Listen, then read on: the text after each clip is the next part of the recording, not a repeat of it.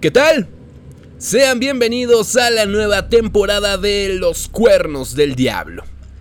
Antes de iniciar, varios anuncios, sobre todo agradecimientos a todos ustedes que han esperado por este nuevo capítulo. Recibí varios mensajes en Instagram durante todo este tiempo preguntando que cuándo regresaría. A veces pasaban a saludar y teníamos alguna conversación. De verdad, no hay palabras para agradecer este apoyo. Entonces, tengo varias sorpresas para todos ustedes de aquí a lo que resta de este 2023.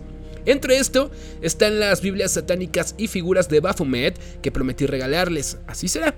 Además vienen en un kit que he preparado con mucho gusto para ustedes, así que estén pendientes porque estaré realizando algunas dinámicas por Instagram y TikTok arroba cuernos del diablo. Ya les iré informando sobre la marcha y claro, les avisaré con tiempo para que no los agarre desprevenidos. ¿Quiénes van a poder participar? Todos los seguidores de España, Guatemala, Colombia, Perú, Argentina y por supuesto México tendrán la oportunidad de tener uno de estos kits que créanme, están increíbles. Y por último, quiero mandar saludos especiales a Alice Break, Ignacio GK502, a Ale, Johnny Marín, Sergio Andrés Balvin, Jonathan David, Jesús David Soto y Jorge Carrillo hasta Guatemala. Gracias por escribir, pero sobre todo por su paciencia. Y aquí estamos para dar inicio al tema de este capítulo que es el pánico satánico. Para este les daré un poco de contexto sobre el tema y cómo ha ido evolucionando a lo largo de la historia, ya que a mi parecer el pánico sigue existiendo, expresándose de una u otra forma. Así que, comencemos. ARS, ARS son las siglas para lo que se conoce como abuso ritual satánico o simplemente pánico satánico. Estos términos se derivan de un caso documentado de pánico moral que se originó en Estados Unidos a inicios de los 80, extendiéndose por todo el país y luego a otros países del mundo. Las denuncias por ARS incluían informes de maltrato físico y abuso sexual en un contexto de rituales satánicos. Se creía que era una especie de conspiración a nivel mundial en la que estarían implicados una élite de personajes ricos y poderosos para secuestrar y criar niños para su uso en sacrificios humanos, pornografía o prostitución. Todo lo que rodeaba al pánico satánico era muy controvertido, incluyendo su propia definición, y es que existían supuestas víctimas que declararon haber experimentado este tipo de situaciones en carne propia. Toda esta histeria colectiva afectó a abogados, terapeutas y trabajadores sociales que hicieron frente a las acusaciones de abuso sexual, que principalmente provenían de grupos religiosos o defensores de niños, y la gran mayoría de los testimonios se obtuvieron de técnicas terapéuticas y de interrogatorios que ahora se consideran desacreditados o falsos. La principal publicidad a todo este movimiento fue la autobiografía Michelle Remembers de 1980 esta se popularizó durante toda la década, que es un escrito realizado por el psiquiatra canadiense Lawrence Pasder y su paciente Mitchell Smith. En este, se describen recuerdos supuestamente que ocurrieron cuando Michelle era niña en la década de 1950. Pasder y Smith afirmaron que ella fue sometida a una secta satánica que realizaba rituales oscuros y sacrificios humanos en una cueva en Victoria, Columbia Británica. Al final, todo fue una mentira descarada. Aquí podríamos hablar de uno de los casos de pánico satánico más conocidos, pues dicha autobiografía estaba escrita y principalmente inspirada en el caso McMartin, que fue una situación judicial de abusos de índole sexual y además ligado con presuntos rituales satánicos en una guardería preescolar en los 80. El caso comenzó con una denuncia en 1983 contra la familia McMartin, dueños de una guardería infantil en California, que llegó a acusarlos del abuso de 360 niños y de la realización de rituales con sacrificios de animales en túneles subterráneos dentro del establecimiento. Tras seis años de juicio, no obtuvieron condenas y todos los cargos fueron retirados. Cuando terminó en 1990, había sido el juicio penal más largo y costoso de la historia estadounidense. Este caso fue parte de la histeria de abusos sexuales en las guarderías, un pánico moral sobre el abuso sexual y ritual en la década y que por supuesto comenzó movimientos sociales que hasta la fecha sigue teniendo efectos. Y es que las bases para el pánico moral contemporáneo fueron en aumento a raíz de cinco factores en la década previa de 1980. El establecimiento del fundamentalismo cristiano y la organización política Mayoría Moral, que fue una organización política de Estados Unidos de orientación ultraconservadora. Le sumamos el surgimiento del movimiento anticultos, que extendió ideas de grupos abusivos que secuestraban y lavaban el cerebro a niños y adolescentes. Desde luego, la aparición de la Iglesia de Satán y otros grupos expresamente satanistas añadió un poco de verdad a la existencia de los cultos satánicos, la aparición del trabajo social y el desarrollo de los derechos de los niños, y el grupo de profesionales dedicados a su protección. La popularización del trastorno por estrés postraumático, la memoria reprimida y el correspondiente movimiento de supervivientes. Pero vamos a regresar un poco en la historia. Y es que unos años antes empezaron a desencadenarse una serie de eventos que hizo este miedo colectivo algo mundial. Y no solo hablaremos de casos en los que hubo víctimas mortales, ya que la música, juegos de mesa, incluso dibujos animados, fueron satanizados por la sociedad que en aquel entonces hicieron de todo para censurar lo que les causara temor. Comenzamos esta lista en 1967, cuando se publicó una novela de terror llamada Rosemary's Baby, de Ira Levin, sin saber que ese libro se convertiría en un auténtico fenómeno. Y es que solo un año después, en 1968, Mia Farrow protagonizaba su adaptación al cine por el director Roman Polanski, quien años más tarde huyó a Francia tras reconocer haber drogado y violado a una niña de 13 años. Esta película se llamó La Semilla del Diablo. Al año siguiente, Charles Manson y sus seguidores se embarcaron en una ola de asesinatos, de la que acabó siendo víctima la actriz Sharon Tate, en ese entonces pareja de Roman Polanski. Fue una de las primeras veces que los medios de comunicación hablaron del asesinato ritual, es por eso que más tarde este crimen se acabaría considerando referencia principal en lo que definieron como la preparación del escenario para el pánico satánico. Ese mismo año, Anton LaVey publicó su conocida Biblia satánica, y al mismo tiempo surgía el idealismo hippie, que ya convivía con el auge del rock and roll, cuyas letras y ritmos alentaban a los jóvenes a liberarse de los grilletes conservadores, cuestionar a la autoridad y abrazar el amor libre. La música rock se salía de las normas de una forma mucho más transversal que todo lo anterior, así que cualquier cosa que estuviera relacionada con ella estaba en el punto de mira. La creencia de que los mensajes satánicos eran audibles cuando la música se reproduce al revés probablemente tiene sus raíces en el trabajo de Alistair Crowley que aseguraba que podría entrenarse para pensar al revés.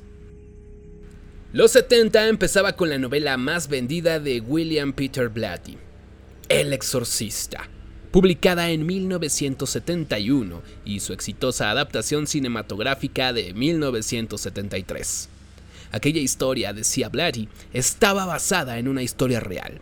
Por supuesto, con la memoria reciente de la secta de Manson, El Exorcista impactó profundamente en la psique colectiva de los Estados Unidos.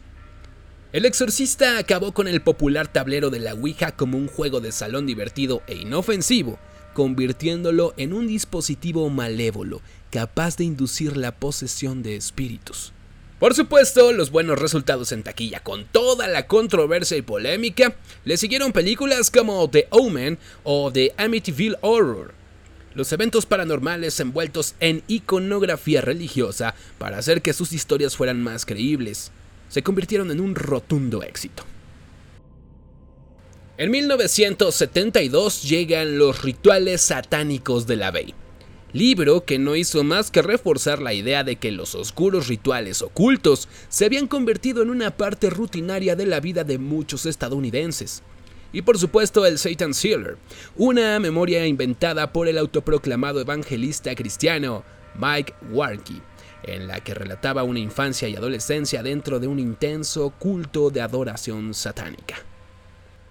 Para 1974 sale a la venta el famoso juego de mesa Calabozos y Dragones, que para muchos les ha de sonar familiar, ya que en la última temporada de la serie Stranger Things hacen referencia a este tablero, que situaba a sus jugadores como héroes y magos que debían hacer uso de hechizos mágicos explicados en sus instrucciones para enfrentarse a varios monstruos. Esto pues nada distinto a varios juegos que existen hoy en día, pero que en aquel año, aquellos que creían que la cultura popular estaba impregnada de mensajes satánicos, esta era la prueba máxima que necesitaban. En 1979, un estudiante universitario de Michigan llamado James Egbert desapareció. En el proceso de declaraciones, sus amigos dijeron a las autoridades que era fanático de este juego lo que de alguna manera llevó a los investigadores a convencerse de que se había perdido en los túneles de vapor subterráneos ubicados cerca de su universidad durante una sesión de juego. Egbert apareció muerto días después. Tenía 16 años y su realidad no era tan ilusoria como planteaba su entorno. Hoy podemos decir que sufría cuadros ansiosos y depresivos, pero que en aquel momento lo de la salud mental aún quedaba lejos. La presión académica lo llevó a huir de casa para suicidarse. Por supuesto, poco se habló de ello y mucho de la historia de su obsesión con aquel nuevo juego. Al mismo tiempo, los papás de Egbert llegaron a formar un grupo de padres contra este juego de mesa. Así, la controversia y el miedo también provocaron ventas de más de 16 millones de dólares en libros de reglas del juego. La histeria contra este tablero allanó el camino para que a lo largo de 1980 el pánico satánico se enraizara finalmente en la concepción de lo infantil. Sin los niños, los promotores de aquel terror sabían que sus estrategias caerían, así que había que volver a ellos de forma directa. De esta forma, varios personajes infantiles serían acusados de estar aliados con el diablo, o al menos con lo que algunos llamaban dioses paganos. El juego de He-Man y Snake Mountain supuestamente invocaban imágenes demoníacas porque los niños podían usar un micrófono para profundizar sus voces y fingir ser malvados. Los pitufos eran azules y tenían los labios negros. Eso podría interpretarse como un cadáver, lo que los convertía en algo así como zombies endemoniados. Y hablando de los pitufos, varios grupos religiosos lanzaron una campaña en contra de la caricatura por las siguientes razones. Una es que los pitufos representan los siete pecados capitales, tales como la ira con el pitufo enojón, la gula con el cocinero, la lujuria con pitufina o la envidia con filósofo. Gargamel y su padrino Baltasar, por sus vestiduras, son identificados como sacerdotes y obispo, pero son los malos de este show, así como Azrael, el gato de Gargamel, lleva el nombre del ángel de la muerte. La fogata donde bailaban en círculo los pitufos es un mero simbolismo de las danzas de brujas y demonios del siglo XVIII. Papá Pitufo por sus vestiduras y su barba se cree que representa a Lenin y el comunismo. U otros afirman que era la imagen del mismísimo Satanás por el color rojo en su gorro y pantalón. La cereza del pastel es la sexualización a uno de sus personajes, ya que se alegaba que cómo era posible que hubiera 99 pitufos y solo una hembra. Vamos a brincar hasta 1990, ya que en esa década es cuando grupos religiosos y padres de familia denunciaron que sus hijos eran mal influenciados por programas de televisión. El caso más popular en aquel entonces señalaba a la caricatura Pokémon como una serie que incitaba a la rebeldía, a la falta de ganas de querer ir a la escuela. Y según estudios realizados en España, los niños que eran fans de dicho programa presentaban un cuadro de depresión, al contrario de los que no lo veían. Y entonces comienza la campaña anti-anime que se fue en contra de otras series animadas como Ranma Medio, Sailor Moon, Digimon y tal vez la más afectada Dragon Ball. Y es que estos grupos comenzaron a circular la noticia de que Big Studio y Shueisha Animation, los creadores de la caricatura, tenían pacto con Satanás Incluso argumentaban que el nombre Dragon Ball significa la bestia vendida. Por medio de folletos que eran repartidos en las calles y a las personas de aquella generación, en las que me voy a incluir, tal vez recuerdan estos movimientos. A mí me tocó tanto en las escuelas como este método que divulgó ciertos escritos sacados de contexto. Y de hecho, recuerdo aquel famoso, si dices Pikachu tres veces, se te aparece el diablo.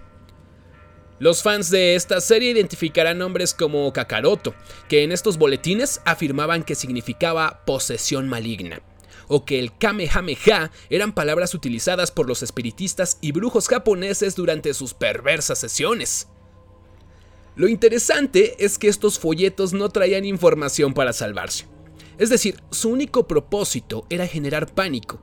Y sí, lo lograron por mucho tiempo, ya que en España esta caricatura de Dragon Ball fue censurada en la televisión y muchos años después pudo ser vista por primera vez. Pero al mismo tiempo, otros programas de la época como Yu-Gi-Oh! eran mal vistos por el alto contenido de simbolismos que presentaban en la serie y en el juego de cartas. De los Teletubbies se hablan muchas cosas, desde que están inspirados en niños que sufrieron ciertas malformaciones y murieron, hasta decir que incitaban a la homosexualidad por sus colores y los símbolos que portan en sus cabezas son de origen satánico. Incluso, varios psicólogos que analizaron la serie afirmaban que los personajes eran capaces de hipnotizar a su público. Y así nos podemos seguir con otras caricaturas como Los Simpson, South Park, Happy Tree Friends, Winnie Pooh, Bob Esponja, Hello Kitty y muchos más. Así como la televisión sufrió este tipo de censura, la música no se quedó atrás con artistas como Ozzy Osbourne, Marilyn Manson, los Rolling Stones, The Beatles, Kiss, solo por mencionar algunas. Eran prohibidas en ciertos lugares por supuestamente promover el satanismo en la sociedad. Y es que los prejuicios fueron en aumento para los fans que escuchaban el género como en el caso conocido como Los Tres de West Memphis, cuya historia se remonta a 1993, donde tres niños norteamericanos fueron asesinados y culparon a tres jóvenes con pocas pruebas y más etiquetas sociales, que específicamente nos referimos a su gusto por el heavy metal. Ahora les pregunto, ¿el pánico satánico sigue presente en pleno 2023? Después de todo esto, la sociedad actual debería dejar de creer en ciertas cosas que hablan de la televisión, los libros, juegos o redes sociales. Me gustaría saber qué piensan. Los invito a que comenten en Instagram y TikTok arroba cuernos del diablo y podamos platicar un poco acerca del tema. Les recuerdo que en poco tiempo lanzaré la dinámica para que se vaya con alguno de ustedes una de las Biblias satánicas que tengo. Y bien, vamos a dar por concluido este capítulo. Les adelanto que en el próximo hablaré del Codex Gigas. Por ahí uno de ustedes me hizo la propuesta de este tema y claro, lo haré con mucho gusto. Si les gustaría escuchar de algún tema en especial, no duden en escribir. Muchas gracias, nos estamos escuchando en la próxima. Esto es... Los cuernos del diablo.